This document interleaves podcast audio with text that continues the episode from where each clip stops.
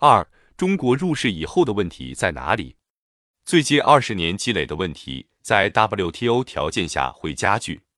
那么，中国入世以后的财政支农如何搞？首先，我们当然不可能像发达国家那样搞财政直接支农。如美国是最典型的保护农业的发达国家，以财政补贴直接保护农业，平均每个农民得到一万至两万美元。我们学不了。美国人口太少，农业人口仅百分之二。亚洲的发达国家如日本，我们也学不了。日本农民占总人口的百分之八，我国的台湾省农民占百分之十二。因此，我们很难说完全按发达国家地区模式来搞我国的农业保护。其次，当谈到绿乡政策时，我们发现中国缺乏操作绿乡政策的基础条件。什么是操作绿乡政策的基础条件？我们没有农村的基本生产单位，因为农村人口劳动力太多，小农经济仍然是主要的经济基础。因此，我们强调家庭联产承包责任制一定三十年不变，不得不刻意维持这种经济基础。八十年代强调十五年不变的时候，就放开了城市农产品市场，让农民进城。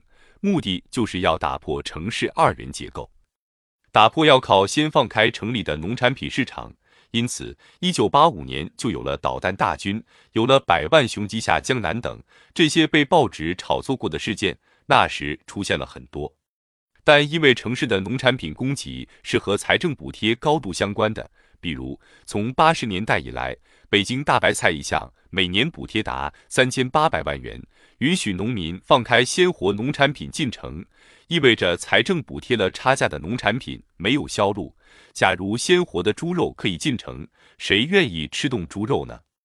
因此，以财政为首的城市各部门反对城乡二元结构一直没有被打破。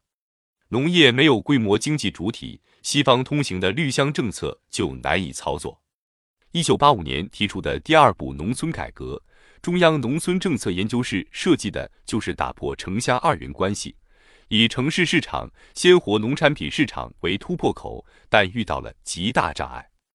记得一九八六年我在沈阳调查，那里只开放了二十多天的农产品市场，沈阳市财政就受不了，因为商业、供销所有的基层门店一概向上告急，正常的城市经济流程全部被打乱了。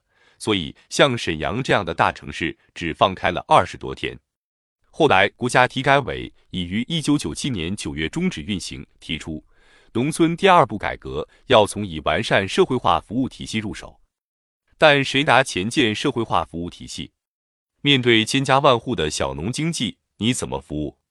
依靠现有的农机站、种子站、供销社、粮站、信用社。电管所、车管所等政府下设机构搞社会化服务体系，行啊，拿钱。可当时真没钱。一九八六年正好是通货膨胀上涨、财政赤字增加、财政拿不出钱来的时候。其三，我们应该认真反思农村改革。当年第二步改革以市场为突破口，但没有突破；以社会化服务体系为突破口，财政没钱。因此，从那时开始，农村第二步改革就停了，没再走下去。十五年过去了，对我们是很短暂，但对农村来说，累积的矛盾越来越复杂。累积到现在，比如贫困问题，二十世纪末完成了八期扶贫攻坚计划，但新增了 LE 贫困人口。原来扶贫计划内的贫困人口降到三千万以下了，但新增了返贫人口。尤其是一九九五年以后，每况愈下。一九九五年，农村人均现金收入在零值以下的只有百分之一；到两千年，农民人均现金纯收入在零值到负值的占百分之十六。这十五年的教训告诉我们，农村第二步改革没有财政支持走不下去，而破解不了财政全额补贴城市开支这样的难题，到最后财政自己也走不下去。从二十世纪九十年代开始，不仅是农村不保，城市也不保了；不仅是一般生活消费不保了，连基本的社会保障不是也不保了吗？这种情况下，简单化的要求增加财政支农是不可能实现的。当然，我同意农业部同志所说的财政支农一系列的任务，但过去的教训和现在的问题都是清楚的。当年第二步改革没有走下去，就是财政缘故。之后财政连城市都不保了，再让他支农，还是现实一点谈问题吧。也是因此，我才特别强调，不要把现实问题意识形态化。目前我们按发达国家的路子走不了，根据我们自己的现实情况，难以真正与国际接轨，可又入世了，要遵守承诺，走不了别的路。这是问题的另一方面，一级宏观方面。看来暂时没有解决问题的条件。三分盘子体制导致乡村公共负债问题的罪魁祸首。从微观方面看，农村累积的矛盾到现在不是爆发的临界点，而是已经爆发了。爆发以后也还是找不到办法来解决。比如农业部张宏宇司长刚才讲到的乡村负债问题。